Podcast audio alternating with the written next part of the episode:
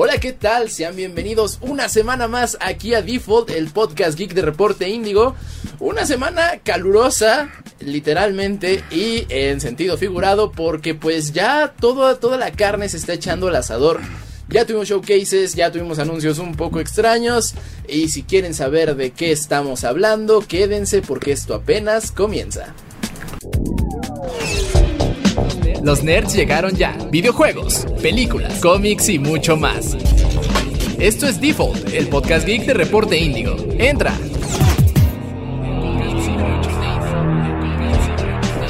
Estoy enojado. ¿Y ahora por qué? Bueno, antes. Chris. Hola, Chris. ¿Cómo estás? Antes, antes de soltar toda la ¿Cómo- bilis que Antes de tenemos soltar toda la vida. Chris, ¿cómo estás? Yo aquí muy bien, contento de participar una vez más con ustedes. Y vamos a darle con todo porque esta semana estuvo llena de anuncios. Sí, no. Yo estoy pensando venirme a mudar aquí al foro porque este aire acondicionado sí hace la vida viable. Ventajas, ventajas del aire acondicionado. Sí. No, no Este, tienen la idea. Estamos a San aquí en la Ciudad de México. Y, y sí, gente del norte, ya sabemos que allá hace más calor. Ya, ya. Ahórrense el comentario. Sí, pero ya puedes asar un cabrito en, la calle, no manches. No, no, no, yo no, no, no quiero ni imaginarme. Pero bueno, al momento de grabarse este programa, uno de los periódicos de entretenimiento más reconocidos de Estados Unidos, Daily Variety, nos dio una noticia que me tiene muy enojado. ¿Cuál es? Ah, ¿quiere, ¿Quiere dar aquí las malas noticias? Warner Bros. y Discovery están hablando ya con Peter Jackson para hacer un reboot de El Señor de los Anillos. Era algo que, ya. que se veía Ya. venir desafortunadamente porque la- lo- es lo mismo que están haciendo con Harry Potter. Que igual está de la fregada porque quieren seguir... Bueno, o sea, van a seguirle sacando dinero a eso mientras lo sigan comprando. Veas el caso Star Wars. Ajá. Pero... ¿Qué, qué de esas cosas han salido bien? Y particularmente con El Señor de los Anillos, que es una propiedad intelectual que está como por todos lados, ¿no? Porque, Mm. o sea, creo que los derechos de televisión los tiene Warner, pero los de videojuegos los tiene Embracer. No sé, no, no. Al final de cuentas, para hacer algo de, de Lord de Rings tienes que hablar con el estado de Tolkien. Ellos te dicen si sí o si no. Warner perdió el derecho del Señor de los Anillos para televisión y los aga- agarró Amazon y hizo Lo que sea que... lo que sea que haya hecho. Los de videojuegos, no sé dónde están. Los trae Embracer. Eh, por eso ya vimos Gollum. Eh, este año también todavía nos falta ver otro que Ah, tampoco El de regreso de las minas a Moria. que es Emero. Ajá. Y, y que eh, era, era algo que yo platicaba con Chris hace, hace un tiempo, ¿no? Que Embracer Group no tiene, no tiene la fama de ser un, corporativo que le ponga atención a sus productos, ¿no? Esto salió mal, ni modo, lo que sigue. Gollum ya le salió mal. O sea, eh, el estudio está empecinado en decir que lo van a arreglar y que van a conseguir una buena calidad, lo que sea. Yo, yo dudo que suceda. Ojalá suceda para la gente que ya lo compró. Pero eh, me suena que algo similar va a pasar con este nueva este reboot cinematográfico. ¿Tú qué opinas, Chris? Yo creo que incluso para los que lo jugamos gratis, también deben de corregirlo. O sea, yo sigo enojado todavía por ese juego. Y no hasta que lo corrijan, yo voy a seguir enojado con Embracer. Me acordé cuando fui a ver la quinta película de, Transfo- de Transformers a una función de prensa. ¿Dónde están los dinosaurios? No. Es donde sale Anthony Hopkins cobrando. Ah, sí es cierto. Salí esa película de no me costó venir a ver esta película y aún así quiero mi dinero de regreso. Eh, Es como o- o los caballeros del zodiaco, digo. Los queremos mucho, Sony, pero oigan, no se pasen. No, ya no vamos a hablar. No, no, no, no vamos a hablar de Sans. Sí. de Pero Seiya. la realidad ahorita es que el- el Señor de los Anillos sufre de una racha muy mala en todo. O sea, el último buen producto del Señor de los Anillos fue Shadows of Mordor. Eh, Shadow of Mordor Y ya tiene rato. Él- y ya quizá las rato. películas del Hobbit. No, el No, Hobbit no, no, me no, gustó. no, no. Bueno, Bueno, la una, la, uno, la uno es fatal. Pero donde sale Benedict Cumberbatch, la Smog. Esas son las tres películas del Ah. Hobbit, Smaug. Mira, las películas del Hobbit son pasables La una no, la uno es muy aburrida. si no leíste el libro. Ah. Porque- tiraron demasiado la Digamos liga, que fue una adaptación muy libre. Creativa. Sí tuvo muchos momentos creativos.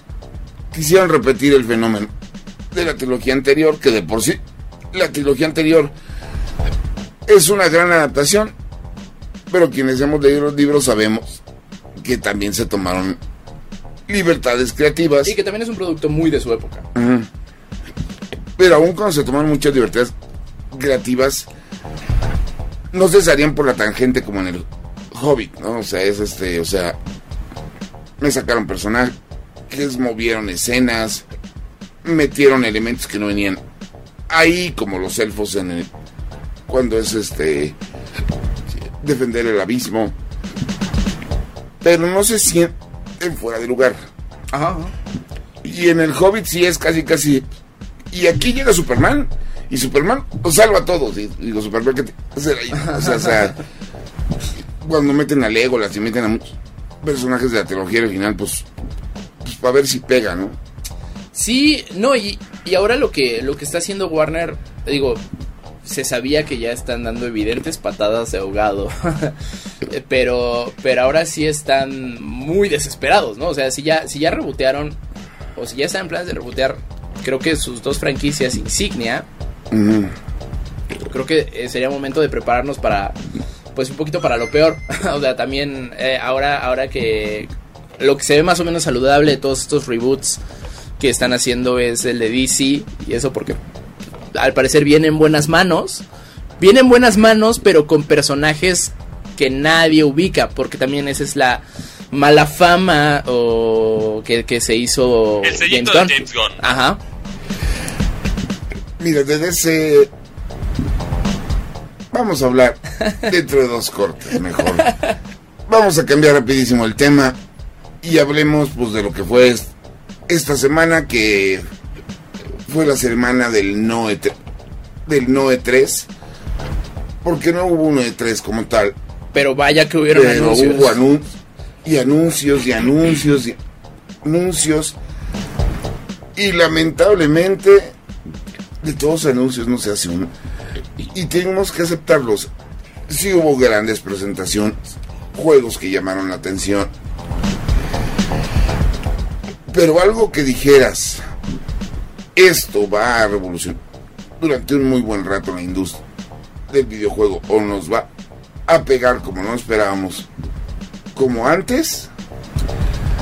Pues eh, no, y, y creo O sea- que también Chris hace, hace unos días eh, en Geek Week nos daba un comentario súper atinado de que particularmente el Xbox Showcase se creó hype, pero era mucho humo. ¿No, Chris? Y, todo, y, todo- y todas las presentaciones fueron mucho humo. O sea, al final, gameplay. Es que el problema de este tipo de presentaciones es que si pones el trailer y se puede ver hermoso, puede estar hasta ni siquiera, no necesariamente es gameplay, luego mienten que es gameplay, pero no es. Es renderizado en computadora y cuando tú lo juegas, ya es otro producto completamente diferente. Lo vimos con Alien Colonial Marines, entonces yo hasta no ver gameplay no voy a creer nada. Pues lo vimos un poquito también con Cyberpunk, ¿no? En su momento, y que por cierto también ya anunciaron su expansión. Y, y lo que no, vimos hasta con Red. No sé por qué siguen, siguen recurriendo, particularmente la gente de CD Projekt Red, a artistas, bueno, actores con, con ese con ese juego. O sea, ahora también llega Idris Elba. ¿Qué digo? Puede que esté muy bueno, pero pero ¿por qué? Pues es el Star, Pa- el Star Power. Es como el Star Talent, pero para videojuegos. y a veces ha funcionado, ¿no? El Die Hard hubo. ¿Realmente ha funcionado? Eh, eh, eh, pregunta seria. O Hay sea, varios títulos que se han vendido de por el actor. PlayStation 1. Se han vendido por el actor.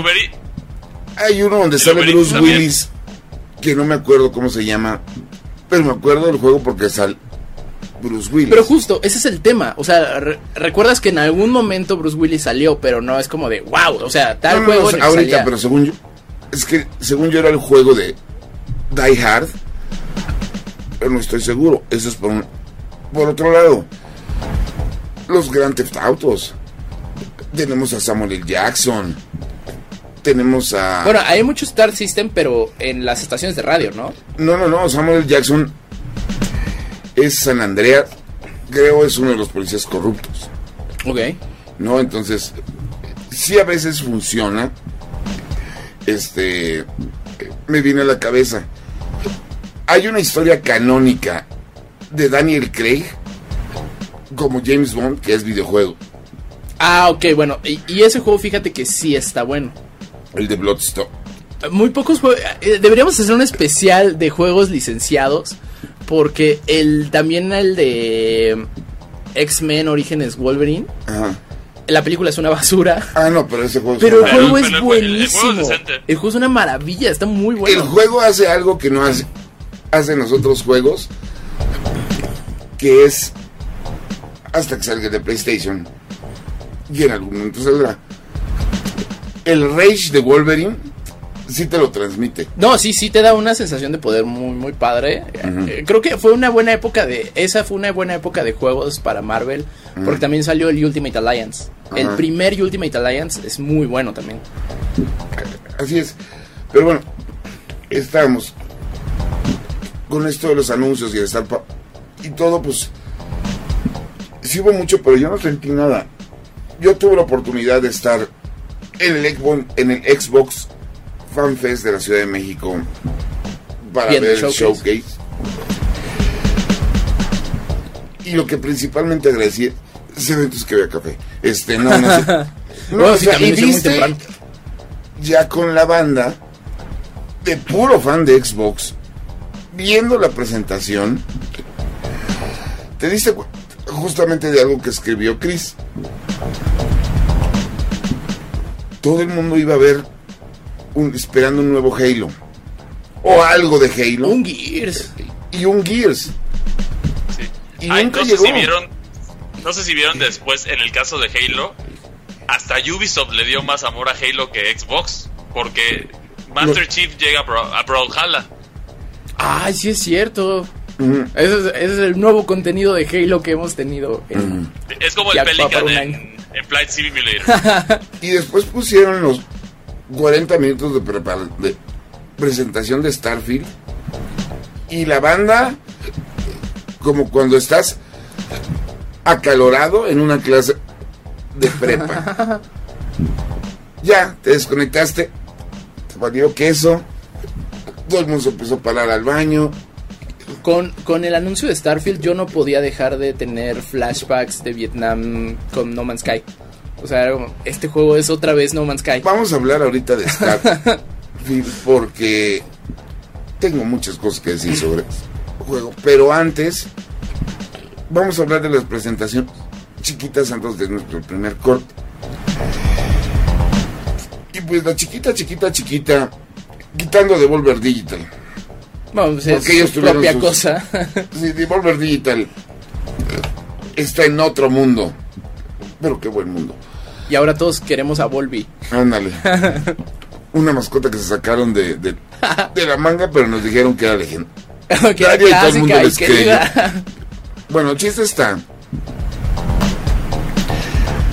¿Qué hizo Capcom, Chris? Capcom tuvo, ah, bueno, sí tuvo una serie de anuncios, pero la mayoría fueron ya anuncios que habíamos visto tanto en el PlayStation Showcase como en el Xbox Showcase. Tuvimos eh, un nuevo juego que se presentó justo en el, en el Xbox Showcase. Tuvimos también el, Ah, que parece Onimusha, de- pero no. Pero no es. No es Onimusha. Ese, ese mero, justo. Ese mero es uno de los anuncios. También tuvimos más detalles de Ghost Trick, Phantom Detective. Que Ujú. también es, es un clásico, una joya del Nintendo 10 que muchos seguramente no jugaron. Y ese este está- remake sí, ya sí va a es- estar disponible. Y era muy vale muchísimo ¿no? la pena. Sí, sí, sí. Bueno, o sea, de- en su nicho, pues. Ah, pues en su nicho hasta los seis a- a los seis Attorney, los novelas interactivas de Sí, de El Philip Aguadillo este. Ujú. Son Sí, muy que buenas. también Ace Attorney tiene trilogía. La segunda trilogía de Ace Attorney llega como eh, llega en forma de remake el próximo año. Ese fue otro de los anuncios de Capcom. Se anunció también de parte igual que el showcase se anunció lo del PlayStation de Resident Evil VR, que ya habíamos visto eso, es un nicho, no sabemos. Yo todavía no veo como el potencial de esto, pero Y es exclusivo de está VR2, presente. ¿no? Así es. Sí, no va a vender, no. Ni eso, yo, yo creo que ni eso va a lograr como No va a valer la. hacer hervir La las inversión. ganas. No.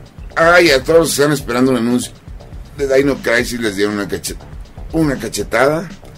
Les dijeron, ahí está Exoprimal para que lo disfruten. Y no y estés también otro, Mamá, otro ¿podemos anuncio Dino curioso que... Hay Dino Crisis en casa. Ajá. Sí, otro, otro anuncio curioso también que dieron fue un juego de, de Mega Man nuevo. Entre Ay, el comillas, X-Dive, que- sí. Que es un juego que estuvo disponible en poquitos países de Asia, en versión móviles, pero finalmente lo van a hacer, lo van a liberar para todo el mundo y es una versión offline para PC y iOS y Android. Así Ahí es donde va a salir esta nueva entrega de Mega Man. 900 niveles, corres contra robots, Pues como liberas personajes. Pac-Man 256, Mario Jump, ¿o cómo se llamaba el de... El Endless Runner de Mario? El, ay, El Super Endless Runner de Mario. Mario. está. Mario Jump creo que se llamaba, ¿no? No, Super Mario 25, ¿no? No, no, no, el No, no, no. de. El Endless Runner, El el, de- móviles. Ah, Mario Ron. Mario Sí, Ron, sí, es ajá. Mario. El chiste, este Mega Man. Ni a los fans nos interesa. Así. Bueno, Mega que- Man X-Dive bueno, se que llama. igual sabíamos que Capcom no tenía mucho de que anunciar, ¿no? O sea, porque ya los, los lanzamientos grandes, o sea, lo- sí, lo- los hablazos grandes ya los había dado para este año. Y la confirmación de los juegos que quería. Tanto de Capcom como de otras compañías nomás no llegaron. Mm. Y aquí estoy hablando de Silent Hill. Silent Hill 2. Y cada vez estamos más cerca de ese lanzamiento. Y nadie sabe. Y no vemos nada. Mm. Es, que- es que bueno, de lo que sabemos es que Konami en un futuro va a tener posiblemente su presentación ya a fondo para enseñar todo lo que tiene, porque fue de las de las yo Ay, que de todo las lo que empresas que, se son tres aguantó. Todo lo que tiene son tres juegos y tres de ellos, y dos de ellos son Silent Hill y el otro es Sí. Metal Gear. Pero se aguantaron, yo creo que se aguantaron para ver qué para decirlo después, como es el caso de Nintendo que ya los rumores apuntan a un Nintendo Direct en julio, ya ya pasó la tormenta y luego Nintendo otra vez seguro nos va a sorprender con algo de- inesperado. Pero la Y- situación y es. ahí tuvimos un par de anuncios. Suena mucho un Mario. Suena mucho que hay un Mario. O sea, es obvio que hay un nuevo Mario en camino. Pero que este es el que van a anunciar esta segunda mitad del año. Mira, yo diría por qué. Ya tenemos nuestra temporada de anuncios pesada, haya o no, haya tres. Sí. ¿Por qué esperarte? O sea, le quitas uno de los elementos importantes que tenían las compañías en la industria de los videojuegos justamente en, en esta temporada donde todos ahora sí que se la medían. El que salía con la más grande usualmente tenía un impulso de marketing muy pesado. No, o sea, siempre ha sido así. Sí, el- Y eh, empezando Konami- por el momento, Ajá. o sea, el momento de la primera E3 donde se reveló el precio del PlayStation. Sí, desde Ese empujón de entonces, o sea, marketing. sí, la razón por la cual el Xbox One fue un fracaso en sus lanzamientos Uf. fue cuando PlayStation salió con el video hechizo media hora antes de la conferencia de así se van a poder jugar los Ah, se van a poder de- compartir. Toma. Toma. Gracias. Ah, Gracias. sí, eran muy buenos. E- Eran- Ese fue muy bueno. o sea digno de Monty Python ese sketch pero entonces ¿por qué esperarte? O sea, especialmente si eres una compañía que está tratando de regresar a la industria después de haberte hecho dura- durante tantos años como lo es Konami, ¿no? O sea, regresó primero con cositas básicas, como su juego de fútbol y el Bomberman. y refritos de sus refritos viejísimos de, de arcade. Pero ahora ya tienes dos títulos, dos franquicias grandes. Porque esté Kojima en Metal Gear o no, Sí, Metal Gear es, Es Metal Gear. legendario. Ajá, y no es el Metal Gear Cheese que hiciste de zombies. Es uno de los tres títulos más importantes de la franquicia, por un lado. Y por otro lado, está reviviendo Silent Hill, que es una franquicia que en su momento le dio el quien vive al Resident Evil de Capcom. Y en más de una ocasión le ganó. Pues sí, no, era, era el competidor directo de, de Resident Evil. Eh, aunque son dos géneros de survival horror totalmente distintos, ¿Qué? porque uno es psicología y el otro es más de acción. Y que también por, por otro lado, como que Konami está apenas volviendo a pisar terreno que había olvidado desde hace años, ¿no? O sea, creo que también por eso se están manteniendo modestos y están quizá aprendiendo, reaprendiendo eh, cómo, cómo son los showcases hoy en día. Porque, pues, No, o sea, Simplemente no ser Ahí tenemos a el Konami. centro de atención. Pero Mm. por otro lado, Bandai Namco. La franquicia más grande de Bandai Namco es Tekken, que es un juego de peleas. Que para quienes no lo sepan, Tekken es mucho más grande que Street Fighter. Sobre eh, todo en Japón. y- Sí, en Japón. So, pues sí, no, pero pues al final de cuentas son compañías japonesas. Capcom ya sacó Street Fighter 6 y es un juegazo. Warner ya nos dijo, así va a ser Mortal Kombat y sale este día.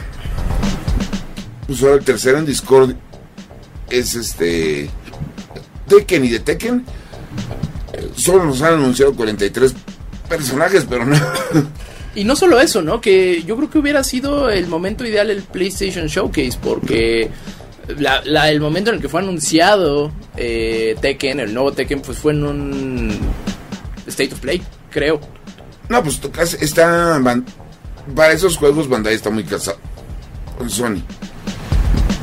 No, por poner un ejemplo. Y así nos podemos ir con un buen de compañías que pues tienen ahí producto.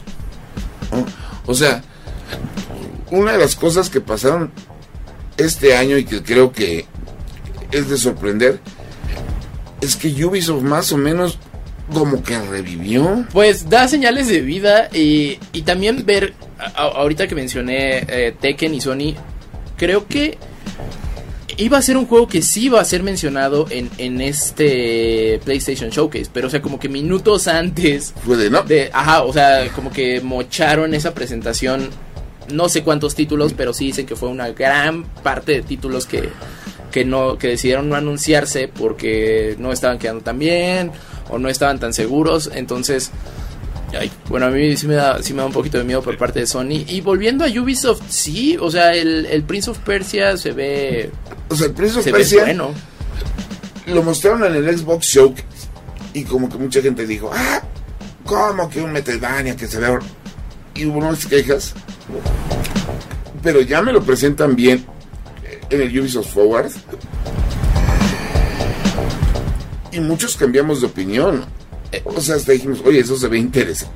El juego de Star Wars también se ve bueno. Ah, el juego de Star Wars que agarró en curva a muchísima gente. Que también eso quiere decir que entonces EA ya no está tan. Bueno, el ratón ya no está tan contento con EA. No, lo que pasa es que está haciendo lo que FIFA está haciendo con su ma- que lo está haciendo ahora Lucasfilms. Que, Y que es darle, darle un poco a todos. Al mejor postor. Ajá. Y Star Wars Outlaw se llama, Sí, St- Star Wars Outlaws. agarró un curva a todos, empezando por Electronic Arts.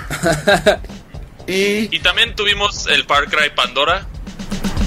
también, y Yo estuvimos Luce poquito, yo estoy un poquito asqueado de Far Cry. Desde el. ¿Dónde es lo del culto? ¿El 5? acabas de describir Far Cry. Ajá, creo que es en el 5 y ya el 6 es donde sale Giancarlo Esposito.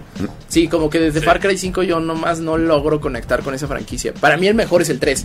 Sí, no, pero a final de cuentas sigue vigente, sigue viva. Yo vi- Sí, sí, sí. incluso el Mario y los Rabbits, que fue un fracaso en ventas, le están generando contenido. Y se acordaron Y- de que y- existe Rayman. Justo, es, es- eso iba. Rayman es bueno verlo. Y también aquí es un juego que merece ventas. Cómprenlo, usuarios de Switch. Sí, la No verdad no entiendo por qué vendió tan mal ese, ese título. Está muy bueno. Está carismático. Sí, sí, o sea, Y es de Mario. justo, o sea, a pesar de que no logra, o sea, de que no es no es este Nintendo First Party, Ubisoft logró muy bien la- capturar la esencia la esencia Nintendo. Pues es que haber sido como la película. Esta- Estaba la gente de Nintendo así de pobre de ti si haces esto. Pero bueno, nosotros vamos a cambiarle un poquito el ritmo a esta versión del podcast. Y nos vamos con... ¿Con qué nos vamos? Con Flash, aprovechando que eh, usted fue a la, a la premiere y le regalaron este bonito Batman, que Ajá. está interesante porque es como Batman de la película de Flash. Pero está muy cool. Eh, eh, gracias, gracias por, por el regalo. Eh, estén atentos a las redes sociales porque se va a ir a casa algunos de ustedes. Entonces, por favor, eh, síganos en todos lados como arroba IndigoGeekMX. Nosotros vamos con la reseña de Flash que... Pues Hablamos de ella. hay que hablar de eso ahorita. Regresamos. Nos vemos. Después de pasar más de una década en preproducción, tener una filmación caótica, sufrir múltiples retrasos y contar con una estrella que nadie sabe por qué sigue libre, el filme que teóricamente marca el reinicio del universo cinematográfico de DC Comics finalmente ha llegado a los cines. ¿Realmente vale la pena? ¿Qué sorpresa prepara la primera película de Flash para los fanáticos del personaje y el género de superhéroes? Bienvenido al caos. Como Flash, Barry Allen forma parte de la Liga de la Justicia y regularmente se une a sus compañeros para salvar el día. Aunque todo esto no ha logrado hacer que deje a un lado la mortificación que significa saber que su padre está en la cárcel, acusado de haber asesinado a su mamá. En un momento de crisis, nuestro personaje descubre que su velocidad le permite correr tan rápido que puede viajar en el tiempo, y contra toda recomendación, decide regresar al pasado para salvar a su madre de su fatal destino. Basado muy libremente en The Flashpoint Paradox, uno de los arcos narrativos más influyentes e importantes en el universo impreso de DC Esta película nos enseña el caos que desata Barry Allen al querer arreglar su pasado. Estas acciones que lo llevan a enfrentarse a sí mismo, conocer versiones muy diferentes de los personajes que deberían serle conocidos, enfrentar un peligro que quizás sea demasiado para él y al final descubrir cómo sus decisiones han afectado profundamente más de una realidad. Esta cinta es la última heredera de un proyecto cinematográfico que intentó competir contra Marvel Comics, pero que entre una producción y otra perdió el camino. Mucho se podrá decir que fue culpa de los estudios, de los actores, del director y hasta de los mismos personajes, pero al final todo se quedó en un limbo que esta cinta iba a retomar para comenzar nuevamente desde cero. ¿Lo logra hacer? Pues sí y no. Volver al futuro.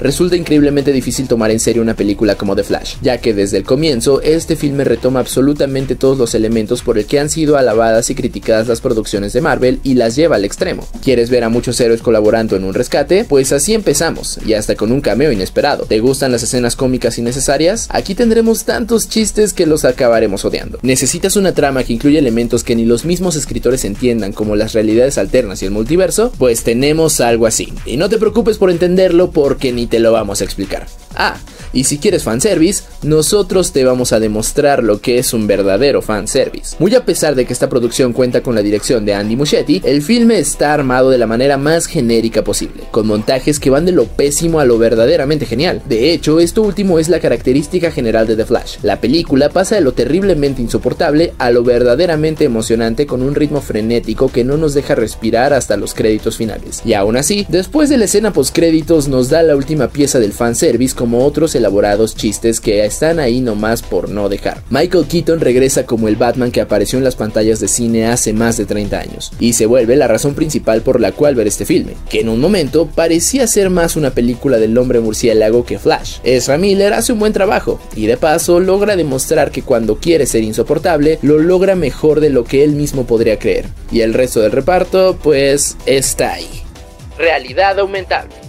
El gran problema que tiene The Flash también lo comparte con una película de Marvel, Spider-Man sin camino a casa. Gracias a su fanservice, la película logra una primera gran impresión, una tan grande que el público promedio le va a perdonar todo. Desafortunadamente, una segunda vista empieza a ser evidente los muchos errores de guion, efectos visuales dignos del PlayStation 2 y el simple hecho de que Ezra Miller nunca fue una buena elección para interpretar al corredor escarlata. Aún con todo lo anterior, la película se deja ver y como ya lo comentamos, la primera impresión es grande, sobre todo si se ve en una sala llena de fanáticos. Muchas referencias, muchos personajes, muchos momentos tan torpes como memorables. The Flash es un caos que ofrece muchísimo más de lo que aparenta, para bien y para mal. Reseñas. Y esa fue la reseña de Flash, la última película, pero la primer película de DC en su nueva etapa.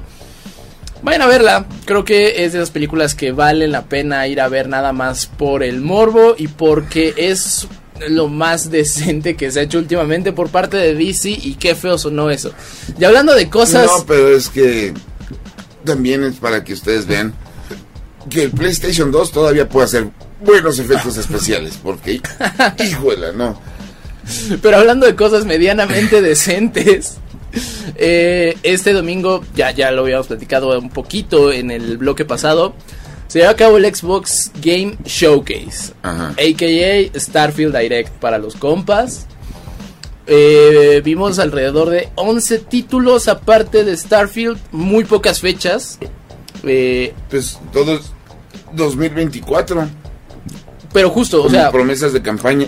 Eh, exacto, todo fue 2024. ¿Qué momento? 2024. Pero de, de todas esas, en la Tómalo que- o vete. Ah, sí, sí, toma, eh, tómalo, emocionate y lárgate, niño, no me molestes. Pero Eh, tiene un café.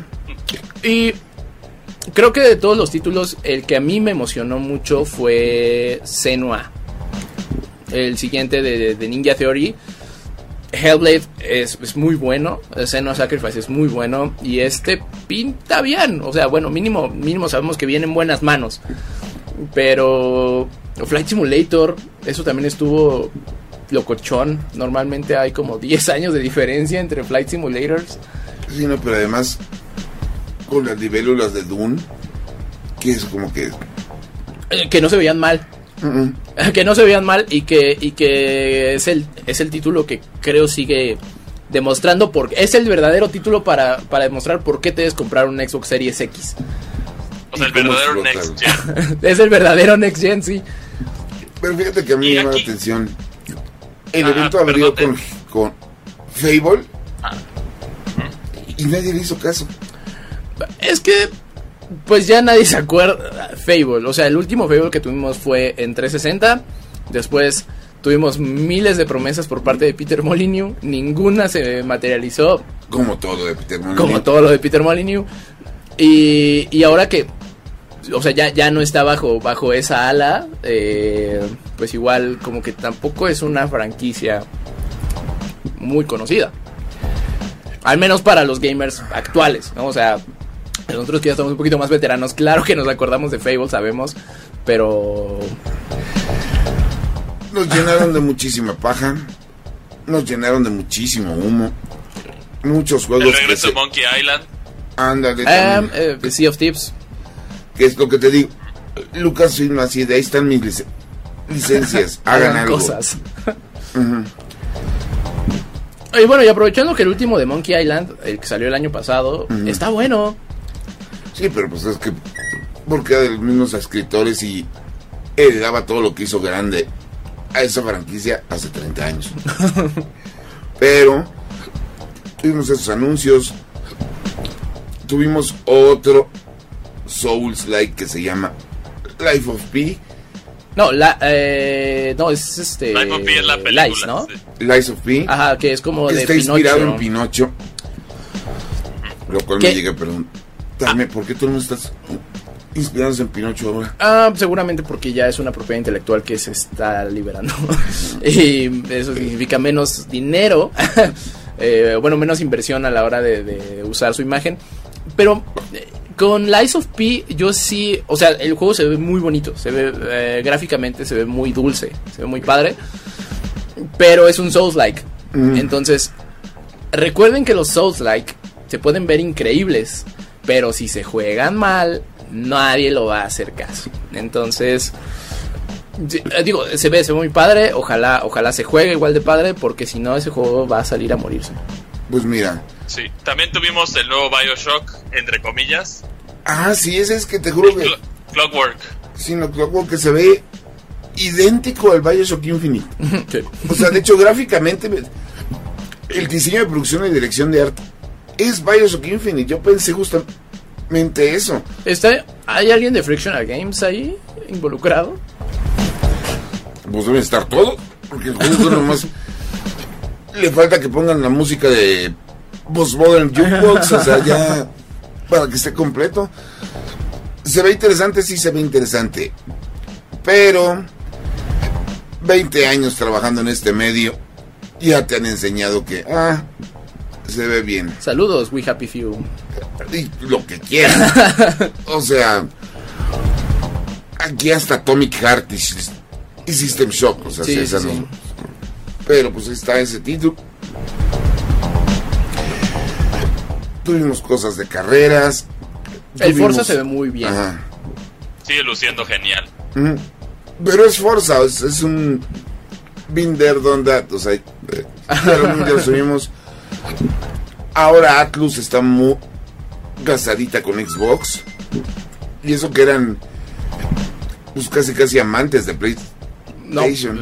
no por nada Persona 5 tardó en llegar a la Switch. Eh, Ajá. bueno, tardó en llegar a ecosistemas que no fueran de Sony. Ah, y el Persona Reload también tuvo, tuvo como un lanzamiento, bueno, un anuncio eh, muy precoz. En el sentido de que seguramente alguien, ah, algún community manager, ah, alguna, algún error de dedo, lo que sea que haya sido, se liberaron los trailers antes. Y se ve bien, o sea, está, es un remake completo de Persona 3, creo yo es la forma, va a ser la forma correcta de jugar Persona 3. No, porque ese Persona 3 que vamos a ver en esta hora es la versión que salió, la primera.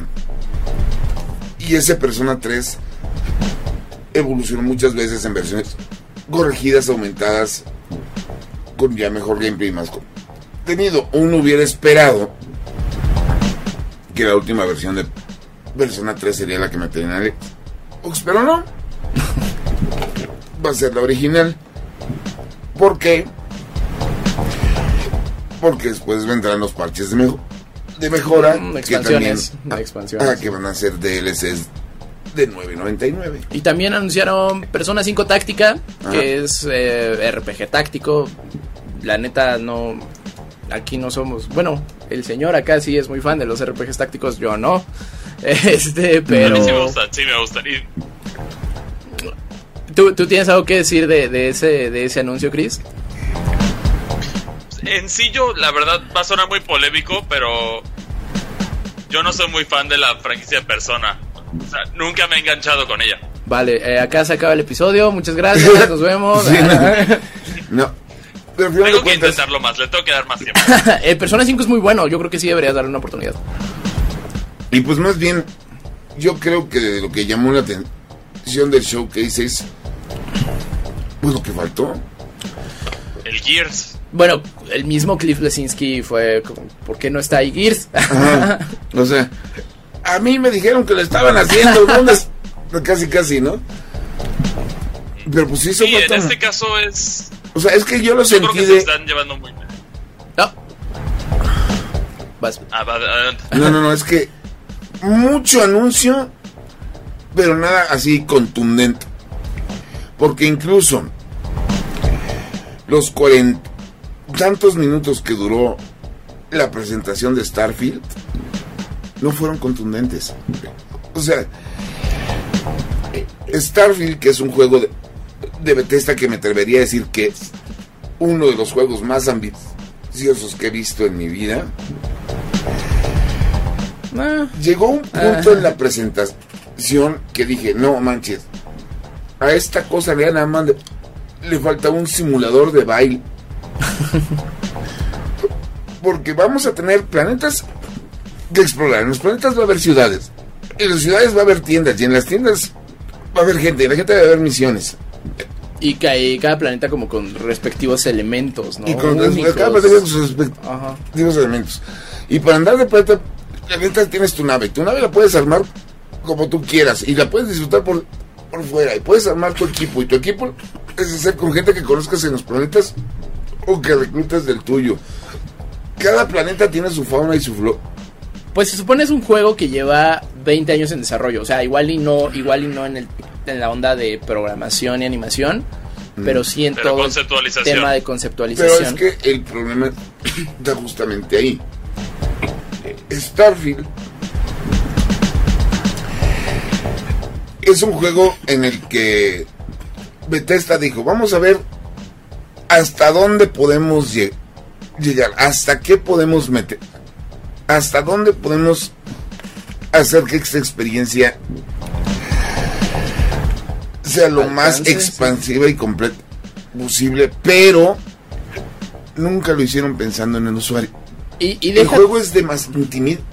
y deja tú eso. Eh, Bethesda, los juegos de Bethesda son muy divertidos. O sea, no por nada la gente a la fecha sigue jugando Skyrim. Eh, pero también los juegos de Bethesda tienen una calidad eh, inconsistente. Eh, y, y ahora, o sea, si había, si había juego, si había errores que mandaban a la fregada tu, tu archivo de guardado de Fallout 4, Ajá. no, que, que Fallout 4 también es un mundo extenso, pero sí tiene un endgame y sí es un poco más condensado si lo comparamos con Starfield. No quiero imaginarme la de bugs y broncas que vamos a tener ahora con Starfield. Porque también, o sea, en el, en el informe que tuvimos de Jason Schrader, es que Xbox les está dando libertad completa a un grado preocupante de "N- no quieres ver cómo está quedando, no, sí, tú sácalo, confío en ti. Y ahí tenemos Redfall. O sea, a nivel técnico, Bethesda no son los mejores. Y este juego sí requiere de una, de una atención al detalle en, en el departamento técnico muy particular. Pero el gran problema es que Xbox puso todos los huevos en, en esa canasta. Y si ese juego que es ahorita exclusivo eh, sale y no funciona, Microsoft va a tener un problema porque si de por sí ahorita Xbox es el tercer lugar de las tres grandes, ¿no? Primero está Nintendo, después está Sony, después está Xbox. Es su único exclusivo. Y se les cae. Y, y exclusivo, o sea, sí es exclusivo, pero va a salir en Game Pass. Y Ahora sí, empecé. es exclusivo. Es una razón por la que la gente diría, por esto tengo un Xbox. No. Y ni siquiera hay hype. No, el pero- hype lo están fabricando. No es, haz de cuenta. A final de año tenemos un eh, exclusivo de Sony. Que es ese Spider-Man. Y, Octubre, es- octubre. eh, y ese juego ti- tiene hype desde antes de que mostraran el primer tráiler. Y ahorita gracias al Spider-Verse peor. peor. No, entonces yo siento que Starfield Starfield se siente como un trámite. como que un trámite. Ajá, o sea, justo por esta falta de hype. O sea, eh, todo el mundo sabemos, porque le estamos poniendo atención, eh, sabemos qué es lo que sigue. Pero justo, o sea, de- el, el directo de, de Starfield fue como de, ah, mira, ahí está, qué bien. Y seguramente jugarlo, o sea, su lanzamiento va a ser, ah, ya lo jugué. Sí, está ambicioso. lo que sigue. O sea, lo único que me llamó la atención de Starfield es que el control está padre. Ah, no, sí, lo- los El periféricos que hicieron están chulos, están muy, muy padres. Pero sí, no. Pero es- fíjate que Starfield no es un juego que yo jugaría. O sea, sí lo, co- lo checaría por curiosidad Creo que es el o juego. por interés. Creo que es el juego ideal para personas que, que solo. po- eh, que de pronto. Bueno, pues sabemos que el- el- los videojuegos son un hobby caro. Para los para la gente que solo puede comprar un juego al año. eh, o sea, se, Pero se ya nota lo hiciste, se llama Hogwarts Legacy. Mm. O sea, este año, Tears of the Kingdom. o Tears of the Kingdom. ¿Qué crees? Pues Sigue ahí. Cuando sigue ahí. sigue allá. Sigo perdido. ¿no? Pero así de, de le metieron demasiado. O sea, Starfield yo decía de... eh, nomás faltó que en cada planeta tuvieras que cazar a todos los animales, uno de cada tipo. Y, y no dudes, y no dudes que van a haber logros así de super Sí, completionist de ac- Y además puedes crear tu personaje, puedes crear tu uniforme, puedes crear tu logo. Tu historia también puedes hacerla. O, La- tu- o como tu background. O sea, de, de Tu- tu la ba- historia en se- eh, Sí, no, no, es, es tanto que intimida. Yo, yo insisto, o sea, creo que sentí que estaba viendo de nuevo la presentación de No Man's Sky. No, pero aquí en No Man's, no Man's Sky sí te emocionaban de, que te puedas involucrar en el gameplay. Ah, bueno, sí, ve- ver al dude montarse a su nave y salir, eso Mm. padre. Starfield se nota que es un juego hecho para que vean lo que podemos hacer en Bethesda, pero no estuvieron pensando en quién lo iba a jugar. Porque ese juego no está pensado para un jugador de Xbox. Eh, Sobre todo para un jugador de Xbox que se sabe que pues ahí está la gente que está más enfocado a experiencias multijugador. No, no, sí. no tan... Eh, sí, es- esto tiene pinta de PC 100%. Ajá, sí, 100% de PC. No, pero además de PC, de jugadores con mucho tiempo libre. Cosa que aquí no hay. no, en general, en general como que ya también la, la gente que juega ya, ya no tiene mucho tiempo libre. de por sí no tenemos luego tiempo ni para ir al cine, Sí, sí, porque ya no estamos peleando con el streaming, ya no estamos peleando con la vida personal, con el trabajo. con- ah, La, la serie que estoy viendo actualmente me la tengo que chutar en el metro. ¿cuál? Estoy viendo Atlanta de eh, Danny Glover, el rapero. Es muy buena. No, pues imagínense. Nosotros cuando vamos al cine, es por, literal es por Porque trabajo. nos invitaron. Es porque nos invitaron. Sí, no. Lo que nos lleva a cambiar rapidísimamente de tema. Este fin de semana nosotros creo que vamos a empezar a despedir. sí. porque ya nos fuimos mucho con el tema de los anuncios de este año. Pero, bueno, ya no, no podemos irnos sin que, bueno, ya, ya vieron la Reseña Flash. reseña de The Flash, que es el estreno cinematográfico de esta semana. La película reinicia el universo de DC O algo así. en cine, se supone. Si la van a ir a ver, vayan a ver en sala de cine llena, con mucho fan, para que disfruten tanto ustedes como la euforia de los La emoción de colectiva. todo lo que van a ver. Porque esa película, como tu querida Spider Spider-Man No Way, Ho- Eh, no Way Home, no va a contar una segunda vista. Spider-Man No Way Home no aguanta ni una, pero bueno, no me voy a meter en polémicas aquí. Y pues finalmente la película, eso sí, fue de...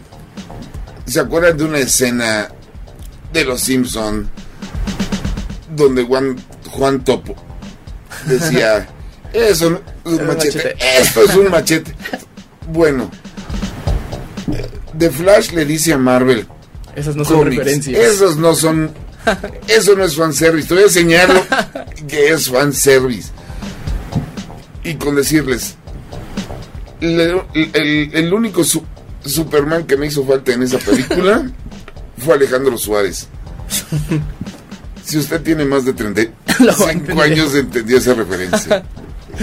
Eh, híjole, no sé, yo para esta semana creo que todo lo que ha- lo que vi esta semana no va a salir esta semana, Ah, ah. pero eh, en cines hay, eh, bueno, es una recomendación medio rara, pero para aquellos que son fans de el cine raro y extranjero, eh, los distribuidores de cine caníbal trajeron Enferma de mí, que es una comedia negra eh, que Ah, es la de la que se, se hace pasar por enferma. Eh, no se hace, se, se- Bueno, se- se- se infecta a se infecta propósito, a propósito. se infecta a propósito para tener likes y vistas en redes sociales.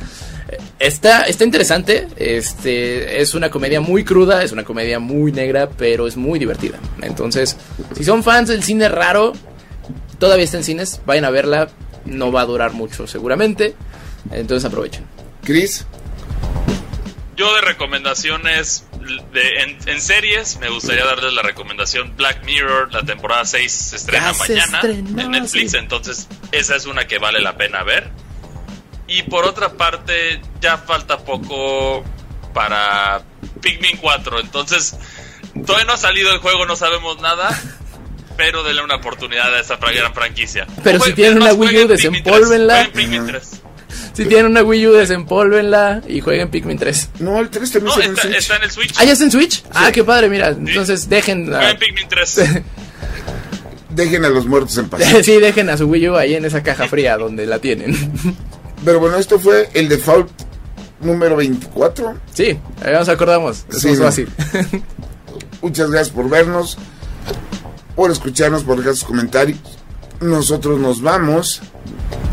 Y Saludos, síganos en todas las redes sociales como arroba Indigo Geek MX y reporte Indigo.